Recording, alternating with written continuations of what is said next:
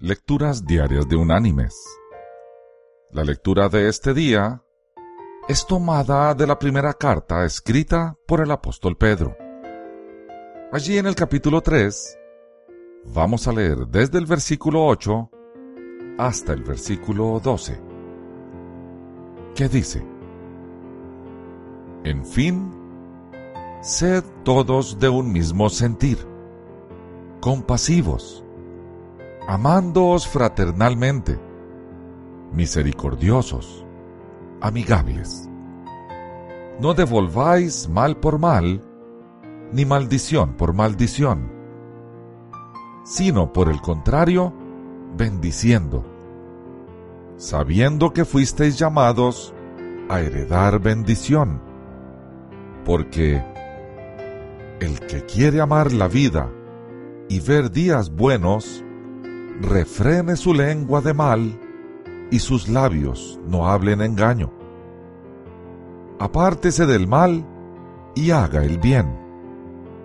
Busque la paz y sígala, porque los ojos del Señor están sobre los justos y sus oídos atentos a sus oraciones. Pero el rostro del Señor está contra aquellos que hacen el mal. Y la reflexión de este día se llama El poder de las palabras. Un grupo de ranas viajaba por el bosque y de repente dos de ellas cayeron en un hoyo profundo. Todas las demás ranas se reunieron alrededor del hoyo. Cuando vieron cuán hondo era el hoyo, le dijeron a las dos ranas en el fondo que para efectos prácticos se debían dar por muertas. Las dos ranas no hicieron caso a los comentarios de sus amigas y siguieron tratando de saltar fuera del hoyo con todas sus fuerzas. Las otras ranas seguían insistiendo que sus esfuerzos serían inútiles. Finalmente, una de las ranas puso atención a lo que las demás decían y se rindió. Ella se desplomó y murió. La otra rana continuó saltando tan fuerte como le era posible. Una vez más, la multitud de ranas le gritó que dejara de sufrir y simplemente se dispusiera a morir.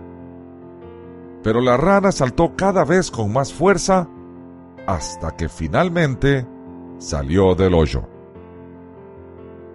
Cuando salió, las otras ranas le preguntaron, ¿No escuchaste lo que te decíamos?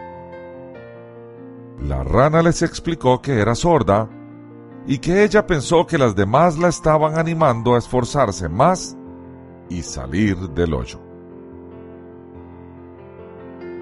Mis queridos hermanos y amigos, no debemos olvidar que la lengua tiene poder de vida o muerte.